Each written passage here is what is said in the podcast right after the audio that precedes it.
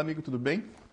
Eu sou o pastor Douglas e o texto de hoje está em Apocalipse, capítulo 21, verso 1, e diz ali: Então vi novo céu e nova terra, pois o primeiro céu e a primeira terra passaram, e o mar já não existe.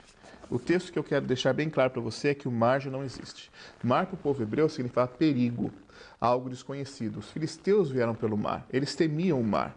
Hoje nós estamos numa sociedade que teme o futuro teme o desconhecido. O vírus é desconhecido, o nosso futuro é desconhecido, o nosso, o nosso comércio, a economia é desconhecida. Mas eu quero deixar aqui um apelo para você. Deus prometeu que isso já não vai mais existir. Esses perigos não vão mais acontecer. É a promessa dele. Creia nele.